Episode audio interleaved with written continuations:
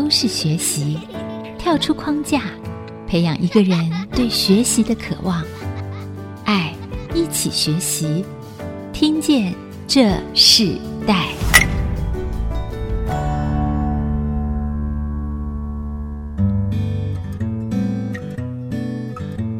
各位听众朋友，大家好，欢迎收听《听见这时代》，我是主持人郭兰玉。今天在《听见这时代》节目里头，我们跟大家分享的时代学习关键字，我们谈到的是新时代社企、绿色消费、环境、社会和产业的关系。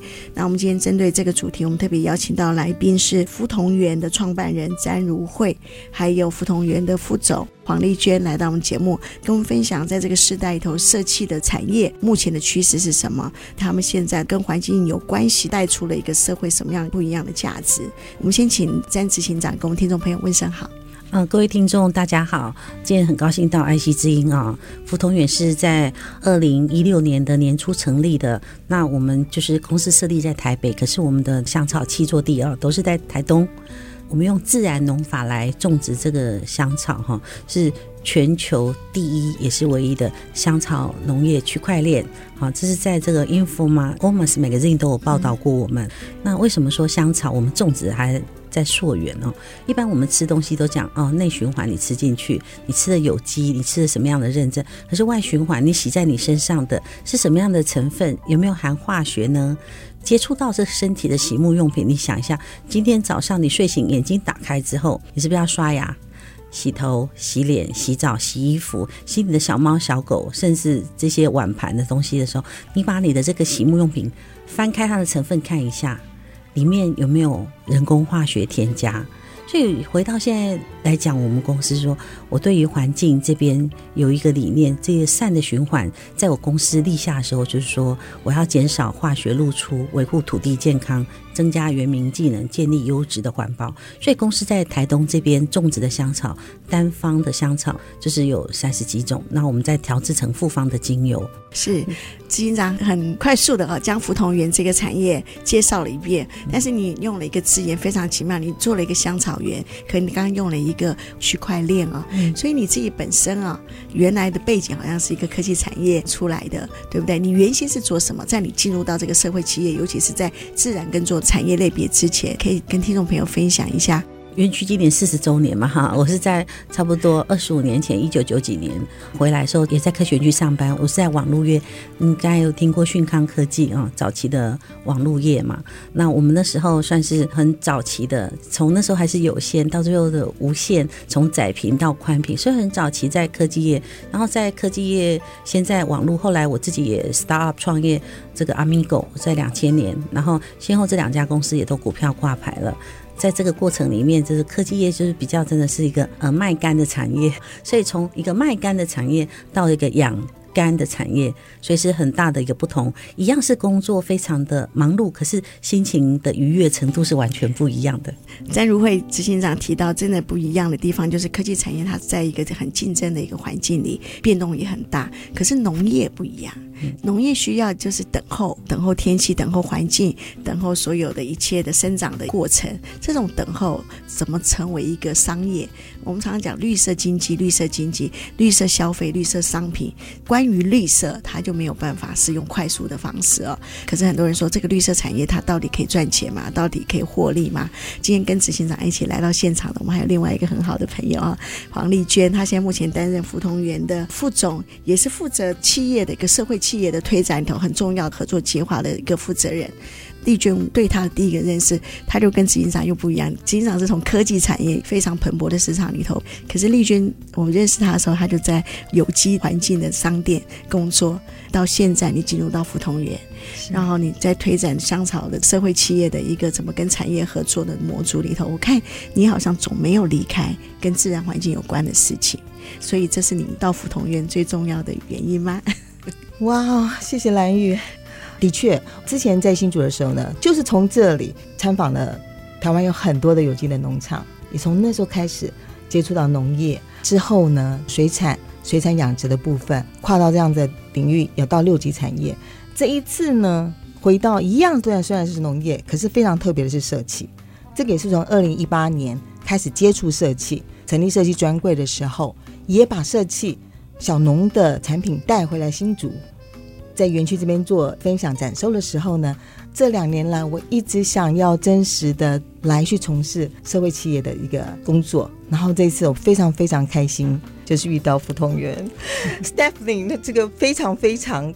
我不知道怎么说哈，我我内心的 OS 是疯狂的老板，他居然有办法把我从以前觉得香草所有的天然有机的洗沐用品都是大概进口的欧洲的东西，居然我们就在台东把它重建起来一条产业链的部分，真的是太高兴了。尤其是现在不是只有女生，真的是人人爱，因为植物香草对我们的感觉，你可以立即的感受。它的生命力，然后真的是很疗愈。我觉得你过去做的很多都是跟自然饮食健康有关系，可是你最重要的大部分都直接对消费者，从已经完成的商品对消费者。可是刚刚丽娟提到，就是说，其实你是从一个产业链，从台东你们原有一个这样子香草园的一个规划，这个规划里头所有的生产都是最自然的方式，然后到你最后可能看到产品的产出，到你要面对消费者、面对企业的合作等等，看到一个整整一条线的。一个作业，而且是从你自己去经历，这是不一样的。我再回到詹执行长刚刚提到的说，这会不会跟你原来你是做科技产业嘛？他们几乎真的就是很努力，就他们上市上柜，包含你自己做的也是这样子。到现在你虽然用农业的进入农业的领域，我看你也没有改变你原来的特质哈。这个决心是很大的，因为做绿色商品、绿色商业它是不容易的。这条路你自己当初在做的时候，你是抱持一个什么样的目标？你甚至抱持一个什么样的想法里头，你就毅然而然就进来。我因为待过科技业哦，然后到了那个法国跟英国那边上这个调香学调香课的时候，我看到这个产业链这么大，台湾竟然没有这个产业链，它就是各个点，就是说有人种某些香草，有人萃取，可是大部分都是属于在贩卖原料，可是这个产业链很棒。你所有的刚才讲的洗沐用品、保养品、保健品啊，都是从这个植物香草提炼出来的，它是它的原料。所以我在踏入这个产业的时候，我要规划是一个什么样的公司啊？很重要，就是说规划一个能够掌握关键性原料跟关键性制成的一个产业。所以说，不再会去依赖，就像在电子业某一个 parts。缺货或是 under allocation 的话，我就受制于别人。所以我最痛苦的就是我从找这个种源，然后自己育苗、种植，种植之后，因为是自然农法，自然农法只要阳光、空气、水，你要找对土地，就是在这个气农的观念要跟他讲说，因为要自然农法，所以你不能碰到任何的化学的肥料或是重金属，所以我们的植物。非常高标准哦！你要去萃取之前，你要检测不含三百八十八种农药，不含十一种重金属。那在这部分来讲的话，因为水你就不能用自来水，你就要用山泉水。为什么要规划一个这么对自己这么严格的？如果说你要一个世界级的公司的话，那你就要很苛刻自己，筑高墙，广积粮。在这个过程里面，我们对于土地、对于植物。对于整个制造的一个过程的话，都是非常的严格要求自己的。如果说是要一个世界级的香氛的话，那还要它的独特性。台湾有很多的植物是特有种，就像台湾的台湾贞节树、恒春真兰。其实很多的，像你刚才闻到的檀香、到手香，这都是我们把它育种出来的。那么多的香氛，要打造一个东方的普罗旺斯的话，所以投入的时候遇到一个最大的问题，就是说钱怎么要这么多，而且每年都要投入很多的钱。对，对你你刚讲到这个，你要投入很多钱，可是你也看到说。在这个香草市场很大的经济产业的规模，我们可以跟听众分享一下，在全球的这个香草产业经济规模大约的数字吗？这个精油产业哈，每年哈大概就是差不多八十亿美金。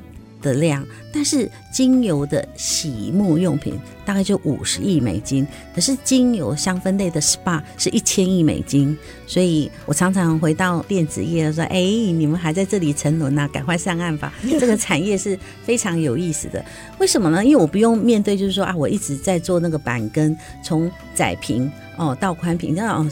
那是 modern 嘛，到 ADSL，从 wire 到 wireless，我研发好这个配方，大家喜欢。我这五年没有改过配方，可是我还可以锁定这个配方给某几个客户。所以这就是说，产业你怎么样去界定它，变成是说，我们公司这个企业一旦成功，是整个产业链上下游垂直整合的成功。呀，听到执行长讲这么大的一个规模市场，是感受到这个可以比拟科技产业的一些市场规模了。但是我们刚刚还没有提到，就是说那投资在这个产业里头刚开始的。必须要投资什么样金额，甚至投资一个什么样的一个规模，这也是不容易的。我们先休息一下，我们在下一段，我们继续要邀请福同源的创办人詹如慧执行长，还有他们的副总黄丽娟一起来跟我们分享在新时代的设计、绿色消费、环境社会产业的相关性。我们稍后回来。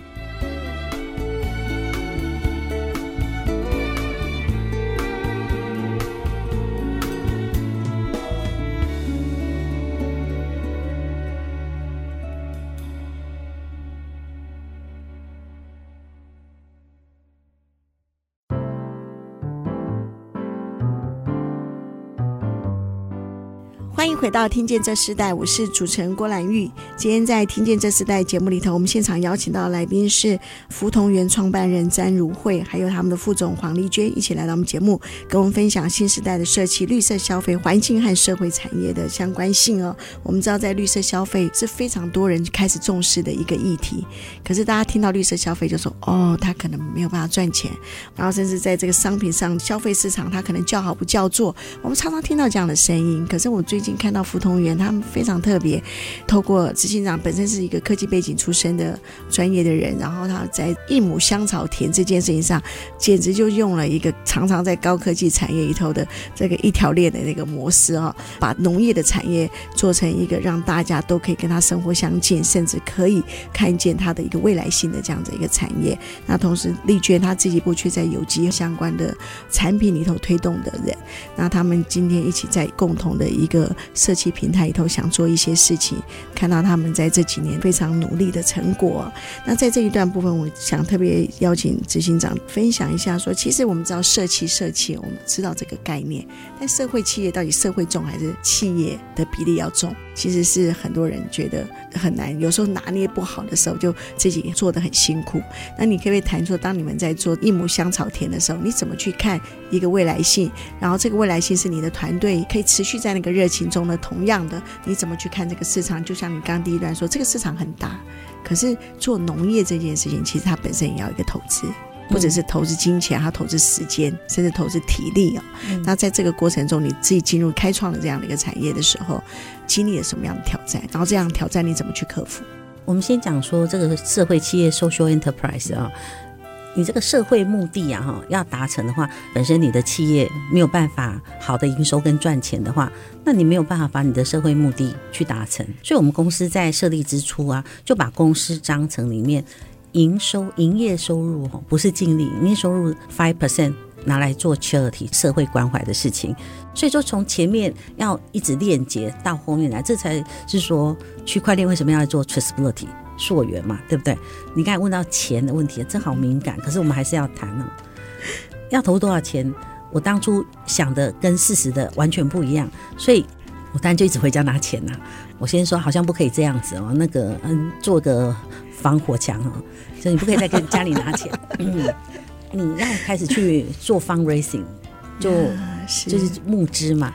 我募资要找很多的对象，但是比较有趣的时候，我们讲到，嗯、呃，那个已过世的资策会的董事长黄和铭董事长，他说：“你给我一个理由跟原因，让我可以买你的产品。”我说：“太简单。”他说：“三个。”我说：“一个就够了啦。”我说：“你是不是在 HP 上班当董事长？”他说：“是啊。”我说：“你是不是全世界最大的电脑公司？”他说：“那当然。”那你的 PCB 应该是用全世界前几大。他说：“对呀、啊，贡献很多。”我说：“这也是污染嘛。”那这时候开始进行绿色消费。一亩香草田的 concept 就是说，呃，有这么多的契作地在那个地方，我让台北或是台湾里面很多的朋友，他认同这样的一个理念，就是说富裕土地，然后也种植香草，提高那个小农的收入。那你们是订阅式的，就像 Netflix 嘛，你随时都要看嘛。那你每天要不要洗头、洗澡、洗脸、刷牙？要嘛。所以我们把你春夏秋冬寄给你，然后有寄到当季最新鲜的做出来的。所以，可是香草这个产业哦，就类似红酒，我们讲说我们是庄园等级的。你香草种植香氛来自花草木果跟茎叶。我们简单讲，你今天看到这个稻手香很香哦，你们再拿起来闻一下。它也要种植差不多差不多四到六个月才收成。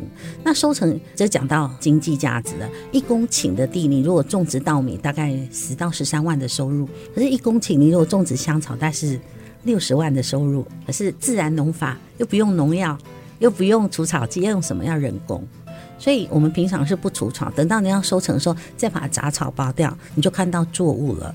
但是这样到手香，你收起来如果是一千公斤，你曝晒完只剩六百公斤，再进去萃取，萃取你要精油，那六百公斤再萃取三百公斤的这个精露，然后大概有将近一公斤的精油。好，看它的品种不一样，它是用这种常态高压蒸馏出来的。蒸馏的话，那你还就是要蒸馏的锅炉的执照。哎，你看到我讲了很多专有名词哦，对，这都是一些专业堆积出来的。所以我一开始讲说啊，种植，种植在萃取，萃取它要熟成，你要有熟成式。哎，像橘子花萃取之来出来之后，它要熟成两百天。橘子花刚萃取出来的精油精露是有臭臭的味道，可是经过两百天熟成之后，它那个香气也是很棒的。所以两百天表示你的钱压两百天，两百天前萃取之后摘下来，你就把植物的费用是不是给农民了？这两百天就是你自己的，你的 inventory，你的这个 material 的 inventory 的这个 cost 就在那地方。听到我讲这些成本，两百天，哎、啊，你就两百天之后呢，你就开始配成复方嘛，哦，单方啊，复方要长头发的，还是不掉头发的，还是你觉得说产后孕妇那种要疗愈的精油？花草木果根茎叶又讲来了，其实哎，有的男生喜欢木质调的，这个什么 Hinoki、Minoki 台湾桧木嘛，还是肖楠。那有的人他跟我说啊，我是宗教信仰，我喜欢乳香，我喜欢墨药。台湾没有乳香没药，你就要进口。那很多女生就是受伤很严重，心理淤伤，她就要永久花。永久花只产在意大利的西西里岛。别的地方没有，那你还是要把它进口进进来。所以台湾有自产的，也有我需要调香要要进口，因为台湾没有乳香，乳香只有在叶门跟阿曼啊这些地方。所以你讲到这个香气很有意思啊。但是我们要讲说，你们想过一台车十吨的货柜车从台东再到高雄，它要出口嘛啊？那这个货柜车里面装香蕉是多少钱呢？啊？大概是十万块钱。那如果说水果经济住屋的话，琵琶大概是三十五万，十吨货柜车。那你如果装四家大概四十五万，主持人觉得你如果装精油的洗沐用品，这个十吨的货柜车价值是多少？这是个绿金的产业，要不要猜一下？哇，所以就是说，执行长讲了一个最重要一件事情，就是说价值链。价值链，你真的讲的是一个价值链，因为在这个价值链过程中里头，这么稀少的香草所提炼出来的萃取就不一样了，对不对？这个货柜车大概是价值、啊、呃四百五十万、啊，所以这还不是最贵。如果您在都是精油，这是绿金，是四千五百万，它比汽油有价值多。所以黑金在这个时候比较相较起来的话，台湾这么棒的这个。花莲、台东哦，这两个地方很好的自然农法的一个气作地。我也去过花莲其他地方看，碍于整个管理啊，整个农创的管理，因为你摘下来采摘之后，大概三到八小时一定要萃取，不然你台语听得懂吗？它那个 alenki 就是说它那个精油会递减，所以如果说早上第一炉八点啊，三点就开始摘了。呀，是很辛苦的。但我我也同样想到一个问题，就是说，刚刚执行长提到绿金这件事情，尤其是在这个香草所引申所有的一个消费的商品，包含我们日常生活所需要所用到的。但是，其实，在二零二零年遇到了一个疫情，基本就是一个生存吃饱。在这个精油市场或者芳香的这个市场里头，它仍然是属于我能够吃饱，我才能够去享受的一个服务商品嘛。不是，不是那个，你这讲到我们今年的惊奇啊，因为 COVID nineteen 的关系，大家都要多洗手啊，喷酒精嘛哈。岛国英来讲，很多基金会跑来跟我们买我们公司的没有含酒精的这个喷雾哦，自己配出来精露的喷雾，有茶树啊，里面有尤加利，都有抗菌的一些效果。他们买来是捐给谁？护士跟医生，因为他们用太多酒精，手都已经破了，已经烂了，所以。他觉得说我们的是天然，他们这德胜安联他们实在太棒。所以不只是消费性产品或是保养性产品，其实它也有包含了这些清洁的、消毒的这样子的功能。香草其实好多种，是啊。所以我想执行长看到了一个很大的市场，同样他就投入进去。虽然刚早期是从家里拿钱，后来丈夫说你要是有个防火墙，整个的思考又不一样了。嗯，然后开始去做募资，看到这个企业是越来越真的看到绿金啊。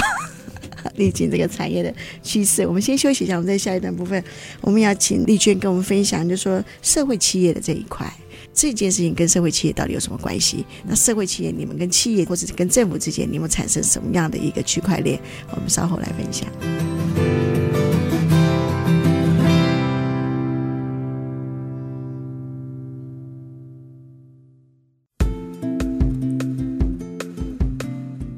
欢迎回到《听见这时代》，我是主持人郭兰玉。今天在《听见这时代》节目里头，我们现场邀请到来宾是福同源创办人詹如慧执行长，还有他们的副总黄丽娟，到节目跟我们分享，在这个香草市场里头，他们的新创产业里，他们在这个绿色经济进入到这个产业，同样的，他们如何在这个产业中看到新的商机，甚至他们在绿色产业中，他们必须要本着一件很重要的一件事情，就是这是一个自然环境耕作的生产链。其实我们知道，只要谈到环境和环保，就有很多的标准，有很多的规则，甚至很多的检验。在一个企业里头，它必须生存的，它仍然要获利。那它如何在这个社会企业价值链里头产生一定的利润？因为企业本身它必须要养非常多的伙伴，这家企业如何执行他们的社会企业价值呢？那我们在这一段，我们就特别请黄丽娟副总啊，跟我们分享一下你自己在。这个企业里头所推动的就是社企的价值，嗯，然后甚至跟很多的企业、政府做连接。你可不可以谈谈当初你们在做这一块的时候，你自己想要怎么做？然后你们的目标是什么？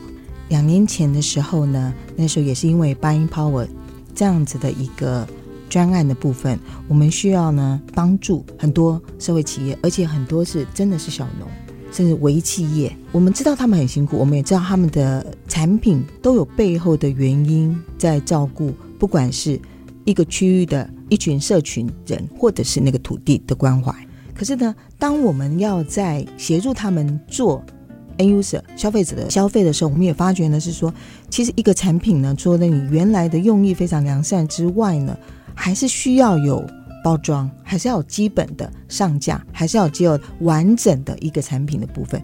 尤其是如果不只是在台湾的市场，如果我们要眼光放到国际的部分，其实社会企业的产品的部分、绿色消费的部分的话呢，那可以用这样子来去走到这样高度的，其实不多。那因为自己本身呢，也有接触过有机天然的洗沐用品啊等等，还有精油的部分，那个品质。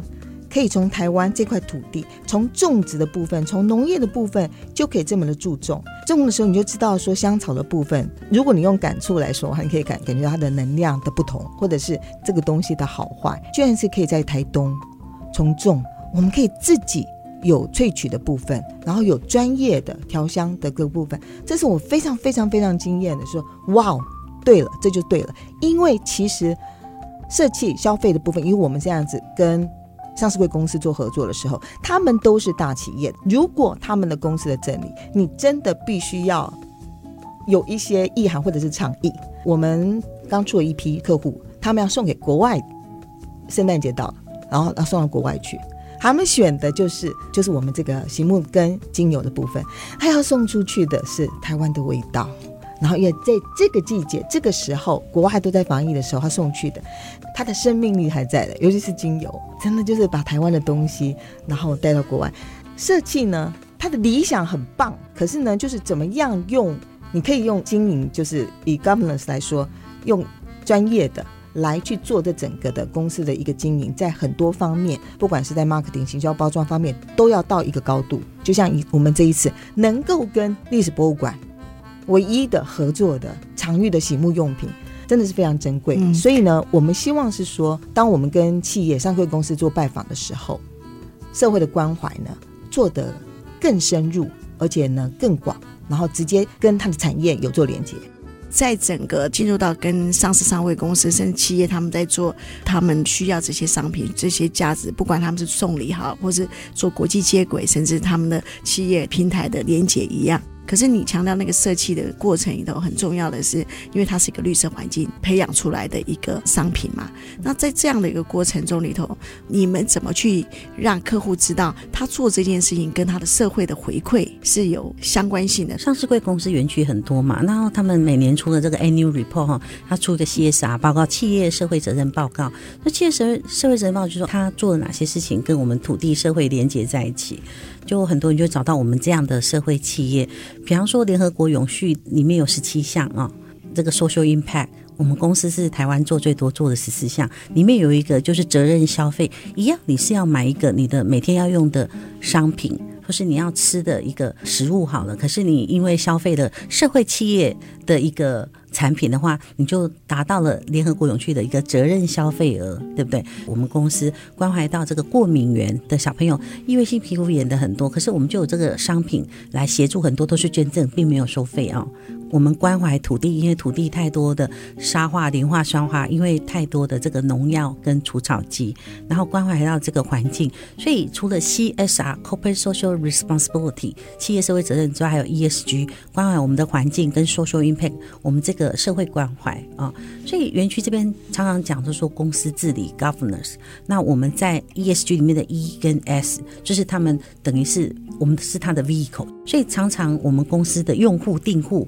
是大型的这个上市贵公司，他们认养了一亩香草田，把他的 VIP 跟他的员工送到台东去，去了解说我们怎么样的种植香草来富裕土地，那香草所生产出来的产品做成了他们的日常使用的商品，是零。人工化学添加的，所以他们才讲说哦，我们这个一个很好的生态产业链的话，不只用在生活当中，也富裕了土地，也关怀了小农，然后也促进了整个农民的一个收入。所以这就是说，哎，跟园区里面一般的工作很不一样。为什么我们二零二一年 ESG 的这个 program 啊，是从园区开始？因为我也是从园区出来的，我觉得说这边有十五万多的很 senior 的。老板啊，工程师啊，他们都是需要关怀的。我希望他们不要再洗到这个化学添加的这个洗沐用品。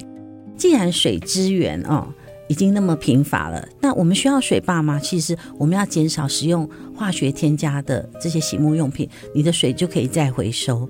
所以，怎么样让你的水质是比较好的？宝山水库附近很多农民都休耕，因为他们的水。没有拿来灌溉，是给这些半导体厂要用的。所以，我们如果说可以在宝山水库这附近的话，种植比较好的香草产业的话，也让附近的园区里面的员工就近就疗愈嘛。对不对？哦，所以你们有计划，就是说除了在台东之外，你们也会在其他的县市的区域头做这样子的一个区域性的种植。考量到附近的空气啊，嗯哦，然后水源，因为全世界来讲的话，我们在加拿大也有两家子公司，跟当地的契作也开始啊，呃，在合作，因为那边的冷山、雪山跟黑云山是独特性的嘛，但大部分的原住民阿帕奇那边都在保护区里面，我们就跟他合作，所以我们跟全世界很多地方。就是说特有种，它的特殊特有种，我们常常讲说啊，葡萄酒有花香有果香，所以我们的这个嗯、我们的薰衣草的香气哦就很不同。你刚才有闻到啊？那为什么会这样做？就是说我们的一些农耕的技术就有特别下了功夫。你才问我一直问我说这个投入的金额要多少？我说真的是。天文数字啊！我记得三月他封关之前，前两天我到了。可是我在飞机上的时候，我想起来我有一些以前研发好的配方可以马上做。我整个回来的过程，我没有睡觉，我就 WiFi 上线，跟在地上的这个营运长张景文，我就把配方都告诉他，叫他马上跟我们的农创厂进行，就是我的配方，然后下去把它配置出来，然后台北的 Markham 赶快就印制了我们的 label，我回来就第一批就做好了，因为这是一个精度复方的配方，所以。要及时，那我们的银行界的这个客户啊，金控他们就当下马上就买去了。那为什么会这么及时？就是说产业链优势就一条龙，从种植开始，你掌握了关键性的原料，一旦配方，我自己是调香师，可以配置出来的时候，我的 user 都是会第一手能够使用到。嗯 yeah. 所以其实执行长你自己在创业过程中，我发现你本身就具备这样子在绿色产业里头很多专业的。技术或技能，但同样的，我发现你的反应非常快啊。虽然植物的生长它需要时间性，但我看到你在运用这种自然环境的产业里头的时候，其实你仍然是在你过去 IT 产业的那个速度，真是非常奇妙。我们在这一段休息之前，我们请了丽娟副总跟我们分享一首你自己在这么忙碌的工作里头自己最喜欢的一首歌曲，也同时跟我们的听众朋友分享。飘向北方，因为上次第一次回来新竹上礼拜五的时候，然后晚上我们回台北的时候，有跨部门一起去唱歌。那这首歌呢，不同年龄层人大家都很喜欢，所以我觉得内心呢都有一个理想，就会有一个画面，然后大家在唱的时候，你就会往那个方向去，那个感觉很棒。好，那我们就在这首歌里头，我们来先休息一下，我们下段继续回来。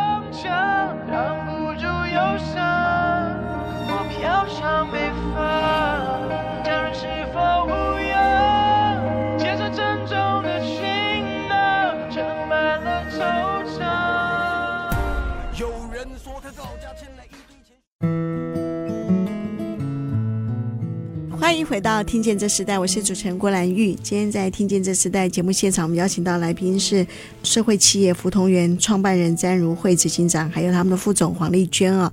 这一段我们也先请丽娟来分享一下你，因为你刚刚谈到社会企业，你自己本身在社会企业里头，你只有拿到社会企业永续管理师资一个认证，这个在你的这个产业里头有什么重要性？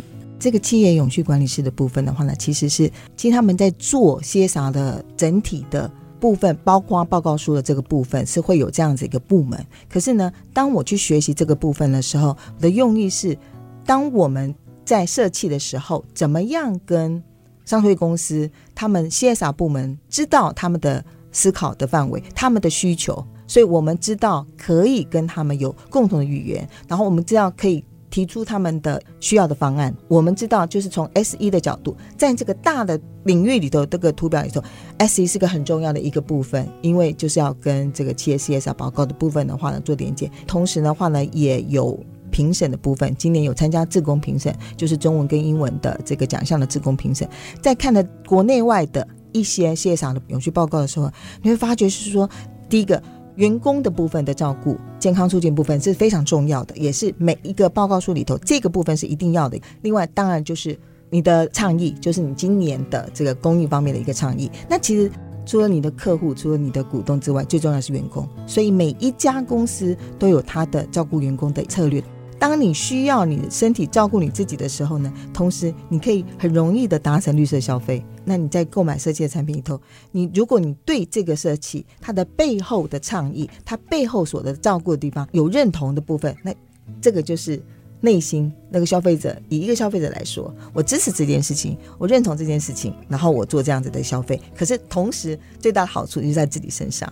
我觉得设计的话，能够提出这样子的一个产品，这样子的一个观点，同时照顾环境还有人，就是部分的健康，这是我觉得是会最理想的一个方式。所以这也是企业永续管理师他要做的事情。那那像这样子，企业永续管理是他们在 CSR 的部分，甚至社会形象的，包含员工，其实员工是最重要的一件事情，几乎就是上市上位公司他们现在一直长期要做的事情。嗯，但你们将绿色农业的概念把他们结合在一起，他们真的就是对环境的议题，他们就包含在他们的生活里。我想这是你福同源很重要的一个精神。另外，我也想请教执行长，就是说你自己在这个福同源绿色产业里，你最想传达的影响力是？是什么？你们讲了这么多，这个绿色产业里头你们要做的事情，可是你希望它发挥最大影响力是什么？我想要发挥最大影响力，就是说在生活里面哈，家庭的每一个人哈，不要接触到这种化学的洗沐用品残留在身上。这个是身为妈妈哈，我有两个女儿，很多朋友。也都跟我讲说，哎，你做这个产业是为了什么？我就说要一个健康的一个洗沐。你知道我们每天身体哦都接触这个洗沐用品，如果是化学的话，对女生产生的病变很大，你知道吗？如果说那化学含量太多，经由皮肤四十分钟就可以到子宫卵巢。所以在美国还是在日本有一些比较知名的这个皮肤科啊，如果你去诊疗的时候你是子宫肌腺瘤还是。相关的病变，他会第二天叫你再去医院一趟，把你洗在身上的洗头、洗澡、刷牙、洗脸、洗碗的东西都要带去。他看你的成分，这成分如果含有化学添加，他叫你先不要用，因为这有可能就是得到基因皮毒，已经的基因皮肤的。你们自己上网查一下基因皮毒。那我希望就是说自己切身的关系，我我自己动了。几次手术啊？六次手术，去年也动手术啊。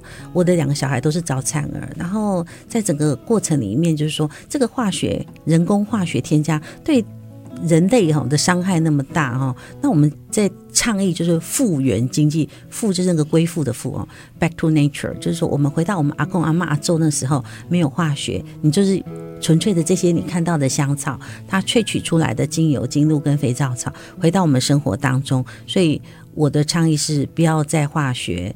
的生活里面，人工化学添加的生活里面，呃，希望也借由这个产业啊，要这样子做，然后把土地富裕得更好。你可以想象，就是说，当你不用人工化学添加，你的土地河川跟下一代会被这个环境荷尔蒙的影响就越来越少。每一个人哦，每天要做两百公升的这个水的排放哦，你对这个水资源尽一份力的话，那你就是不要人工化学添加的排放。那很重要就是说。六公斤的环境荷尔蒙是每一个人每一年排放出来的，所以你也可以这对这六公斤做一些负责。就是像主持人，你看到我带的这些产品过来，我的包装我就已经简化了。那这是我的倡议。接下来我们也会发表全世界第一个，就是说自己来填充的洗沐用品。为什么又从园区开始？因为我们。二零二一年 ESG 就从科学园区开始，我想园区这边这么辛苦的这个工程师，这么辛苦的工作人员的话，都可以享受到我们为他们准备的一个心意。那节目最后，我想请执行长分享，就是说你自己在这个创办这个福同园的这个过程中，你最深刻的学习是什么？我最深刻的学习就是，因为我是连续创业家，我不是初次创业的，我就是把在科技业的经验用在农业的时候，真的是。事半功倍，我们农业需要科技人多多的投入。我们的很多气作农都是来自高科技的，是，所以也都是上市贵公司过来的。我们需要你们更多的人的参与，然后让我们台湾的农业科技发展的越来越好。那你觉得你自己上一代留给你最美好的价值是什么？我的上一代是不是很多人看我的面相都觉得说我的父母哦布施的很多？我说为什么？他说就是看得出来，我的父母就是一个与人为善，然后就是重视公益、乐善好施。那我可能有他的遗传啊，所以在这个社会企业这边的付出的时候，我觉得越付出越快乐。好，那如果你要留这个新的时代更新的这些年轻人，他们想要进入到一个社会企业的产业，你会给他什么样的建议？嗯，我希望他们能够先在大公司历练，有历练过之后，再到社会企业这边来啊。社会企业这边也可能会有很好的收入，但是你在大公司历练过后，你知道大公司的运作的时候，你到社会企业来，你知道回去怎么跟大公司来做这些企划跟合作。哇，好，这是非常宝贵的经验的交流。那我们节目最后就请詹如慧执行长跟我们听众分享一首歌曲，好吧？分享的是那个一个歌手已经过世，叫梅艳芳，她唱的那个广东歌曲《是是故人来》，就是说，哎，这好像老朋友回来了啊。那这首歌他发行的时候，我刚好在美国，然后听到这种。来自好像远方故乡的歌很有感觉，所以晚上很喜欢播这种歌，在怀念在台湾的所有的一切。不过我又回来了。好，OK，好，那我们就在这首歌曲中跟听众朋友说声再见。今天非常谢谢福同源的执行长詹如慧，还有副总黄丽娟来跟我们分享他们在绿色社会企业里头所做的一切的事情。谢谢你们，谢谢。谢谢。好，听见这时代，我们下次再见，拜拜。听见这世代，建立爱的连结。中华民国资源媒和互联协会邀请您一起启动公益资源，实现分享与给予的良善社会。三餐一宿也共一生都。